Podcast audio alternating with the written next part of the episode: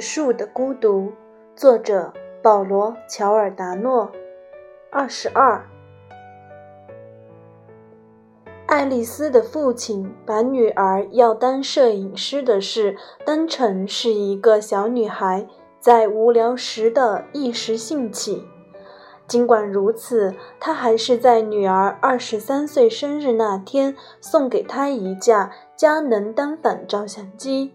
以及摄影包和三脚架，爱丽丝用一个美丽的微笑谢过父亲，但这个微笑却是那样让人捉摸不透，就像一阵刺骨的寒风。父亲还花钱为爱丽丝报了一个由市政府举办的摄影班，为期六个月，爱丽丝没有缺过一堂课。尽管父女二人没有明讲，但彼此间的协议却很清楚：读大学应摆在第一位。后来，在一个分明的像一道光影分界线的时候，费尔南达夫人的病情加重了。这一家三口被由此产生的新任务拖入一个越来越紧的漩涡中。彼此间的冷漠和麻木成为了他们必然的终点。从此，爱丽丝再也没踏入过大学半步，而父亲也装作全然不知。长久以来的愧疚不允许他再把自己的意志强加给女儿，也几乎不允许他对女儿说起。有时他觉得，或许只要迈出一小步。只要在某个夜晚走进女儿的房间，对她说：“可是对她说什么呢？”妻子的生命将要走到尽头，像衣服上正在干掉的水渍。他通过妻子与女儿连接的那条纽带正在松弛，已经拖到了地上，所以只好任由女儿自己做主了。对于摄影，爱丽丝更喜欢那个架势，而不是拍摄的结果。她喜欢打开相机的后盖，放入新的胶卷，然后再拉出几厘米的胶片，以使卷轴自动将它缠上。她想着，这些空白的底片很快就会变成某种东西，但具体变成什么，她还不能知道。他会先空按几下快门，然后取景对焦，躯干前俯后仰。他可以随心所欲地决定对现实中各部分进行取舍、放大或变形。每当他听到快门的咔嚓声和随后轻轻的过卷声时，都会不由得想起小时候。在山上自家别墅的花园里逮蚂蚱的情景，他总会将双手合拢，把蚂蚱扣在里面。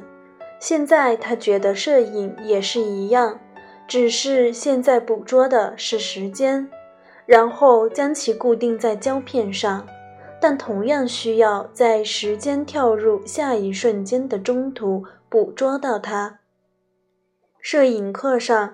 老师教他把相机的皮带在手腕上绕两圈，这样一来，假如有人想抢你的相机，就不得不连同你整条胳膊一起抢走。爱丽丝走到圣母慈悲医院的走廊上，母亲就在这里住院，在这里，她根本不会有被抢的危险。但还是习惯用那种方法拿着他的佳能相机。他紧贴着那面双色墙向前走，右肩时不时擦到墙面。他这样做是为了不撞到别人。午餐探视时间刚刚开始，人们便像一道洪流涌进了医院。那些用铝材和三合板做成的病房门敞开着，每一个病区都有自己特别的味道。肿瘤病区就是消毒液和沾满酒精的纱布味儿。爱丽丝母亲的病房在倒数第二间，她走了进去，母亲正在沉睡。连着她身体的那些零七八碎的东西，没有发出任何声响。室内光线微弱，令人昏昏欲睡。窗台上的花瓶里有一束红花，那是索莱达前一天带来的。爱丽丝把双手和相机放在病床边上，那里的床单因母亲睡在中间的身形而稍稍隆起了一些。爱丽丝将其抚平。她每天都来，但无事可做。护士会把一切都安排妥帖。而他的任务只是和母亲说说话。很多人都这么做，看他们那样子，就像病人真能听到他们的想法，真知道谁站在他们身边，对着他们的脑袋讲话一样。就像疾病能够在人们之间开启一条非同寻常的感知渠道一样。爱丽丝不相信这一点。在那间病房里，她感觉孤单，但仅此而已。通常他会坐在那里，半小时到了就起身离开。如果遇到医生，就问一下病情，反正情况也总是那样。医生们的言辞以及眉梢的起落，无外乎是想说：我们在等待事态的恶化。这天一早。爱丽丝带来了一把发刷，她把发刷从包里取出，开始轻柔地为母亲梳理头发，至少是梳理那些未被压在枕头上的头发。她一点也没刮到母亲的脸，母亲一动不动，听话的像个洋娃娃。爱丽丝把母亲伸到被子外面的双臂，以一种放松的姿势平行地放在体侧。吊瓶里一滴生理盐水沿着橡胶管落了下来，消失在费尔南达的静脉里。爱丽丝来到床位，把佳能相机架在铝制床栏杆上，闭上左眼。让右眼抵住取景框。此前，他从来没有给母亲拍过照。他按下快门，然后又向前倾了倾身体，但镜头没动。一阵刷刷声吓了他一跳，霎时间，病房里一片明亮。这样好些吧？一个男人的声音从他身后传来。爱丽丝转过身，看见窗边站着一位医生，正忙乱地拉着百叶窗的操纵绳。他很年轻。是的，谢谢。爱丽丝说，有些惶恐。医生把双手插进白大褂的口袋，一动不动地看着他。像是在等他继续拍照。于是他俯身又拍了一张，有些敷衍，几乎是为了让这位医生满意。他一定会觉得我有什么毛病，爱丽丝心想。然而，这位医生却不慌不忙地来到他母亲的床前。看了一眼病历卡，他看病历的时候，眼睛眯成了一道缝。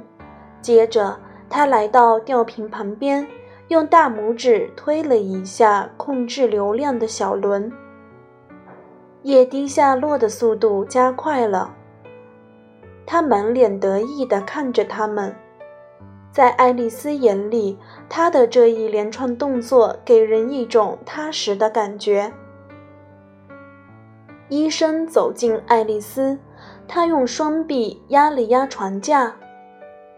护士们都固定好了，他自言自语地说：“他们就喜欢漆黑一片，这里简直昼夜难分了。”他转过身，向爱丽丝笑了笑。“你是他女儿？”“是的。”他点点头，并未表示同情。“我是罗伟丽医生。”他说，“名字是法比奥。”他补充道，像是要急于更正一样。爱丽丝和他握了手，并做了自我介绍。他们注视着熟睡的费尔南达夫人，一连好几秒钟，一句话也没说。医生用手拍了两下病床的金属栏杆，传来了中空的声音。然后他就走出了病房。经过爱丽丝身边时，他稍稍侧过身，对着爱丽丝的耳朵说：“别说都是我干的。”他一边小声说着，一边挤了下眼睛，并用手指着明亮的窗子。探视时间结束了，爱丽丝沿着楼梯下了两层楼，然后穿过前厅，通过自动玻璃门走出了医院的大楼。她穿过院子，在大门一侧的售货摊前停住脚。从那位汗流浃背的老先生那儿买了一瓶带气的矿泉水。爱丽丝很饿，但她已经习惯了控制自己的食欲，直至将其消灭殆尽。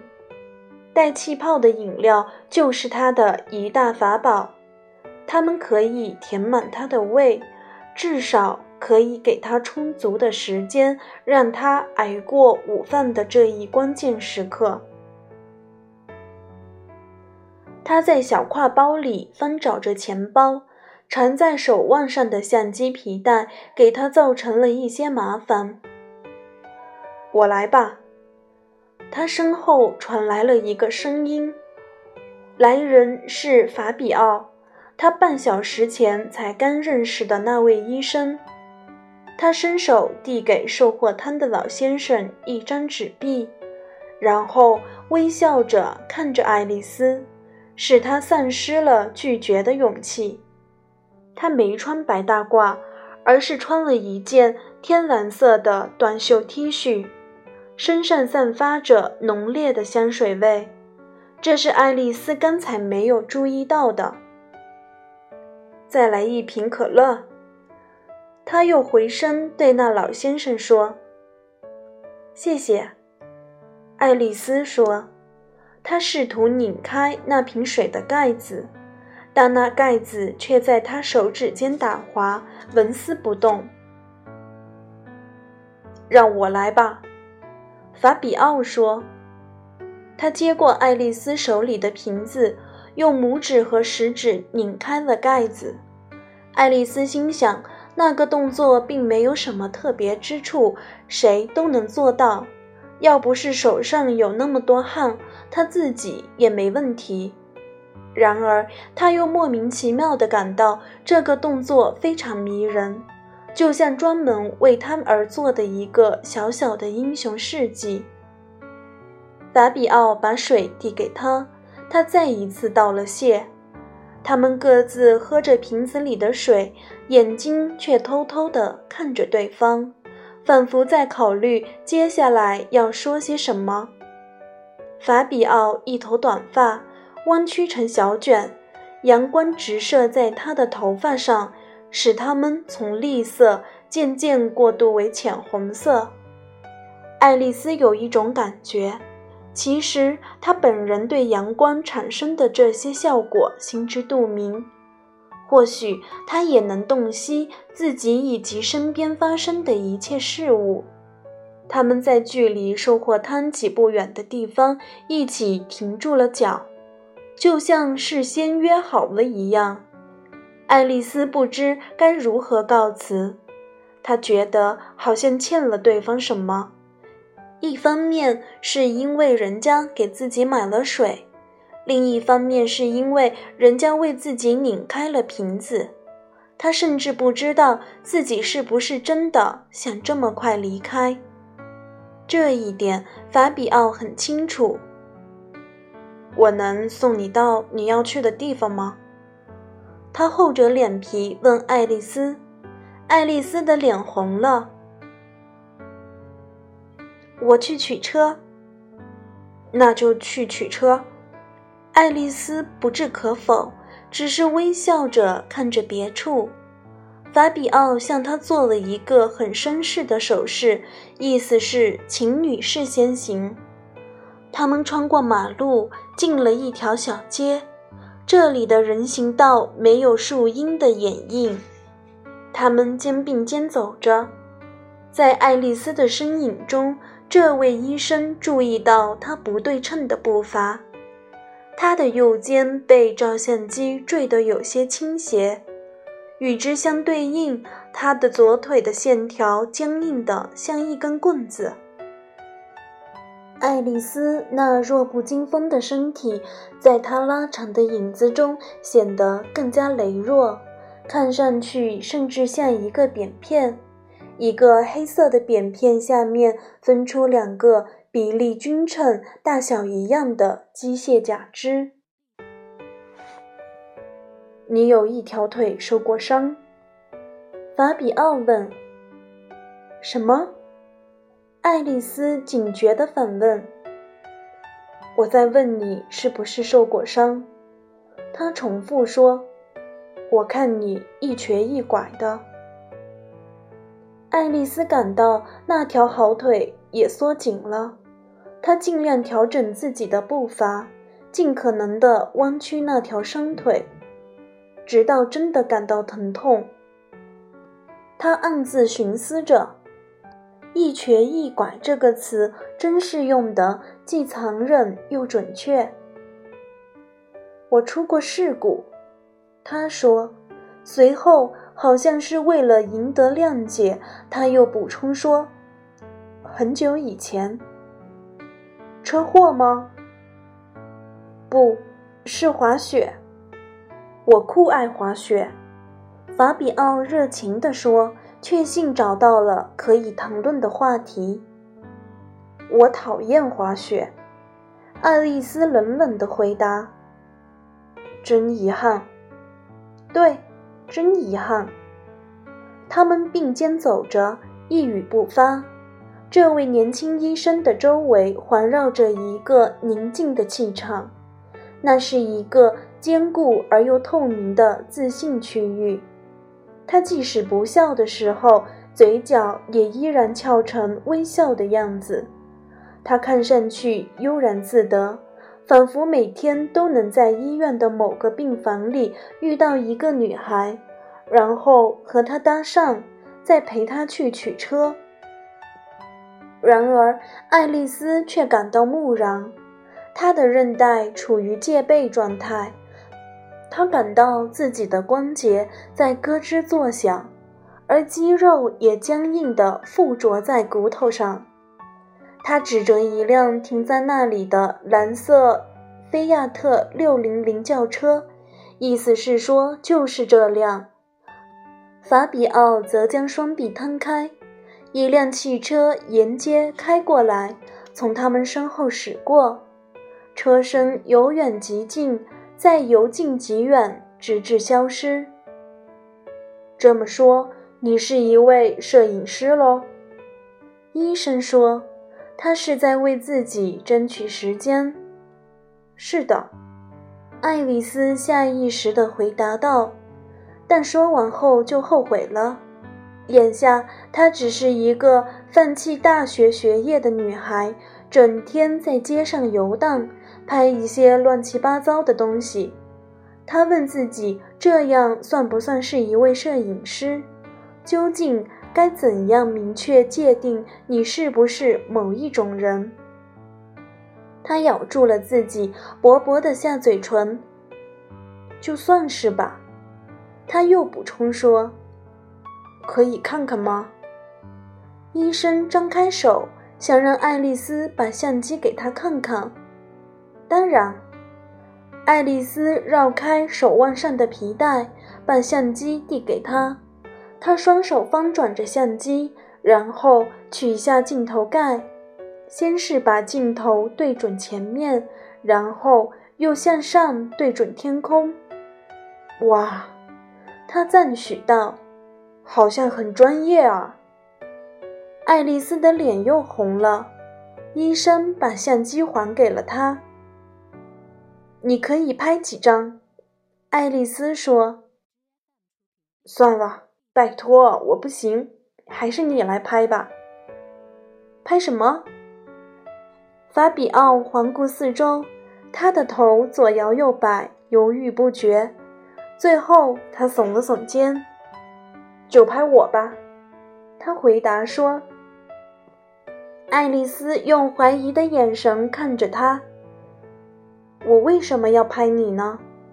他问法比奥，略微有一点调皮的语气。不过他并不是有意这么说的。爱丽丝迟疑了片刻，她第一次仔细看着法比奥的眼睛，却连一秒钟都坚持不到。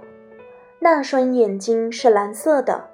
非常明亮清澈，就像他头上那一片天空。爱丽丝看着这双眼睛，感到有些不自在，就像自己一丝不挂地站在一个空旷的大屋子里。他真帅，爱丽丝心想，那正是一个男孩应有的帅气。爱丽丝把取景框对准了他面部的正中，她微笑着。没有一点尴尬的表情，他也没有像人们在镜头前经常表现的那样低下头去。爱丽丝对好焦距，然后用食指按动了快门，空气在咔嚓声中裂开了。本期节目就更新到这里。如果你喜欢我的声音，欢迎订阅我的播客，收听后续精彩内容。感谢您的收听，咱们下期节目再见。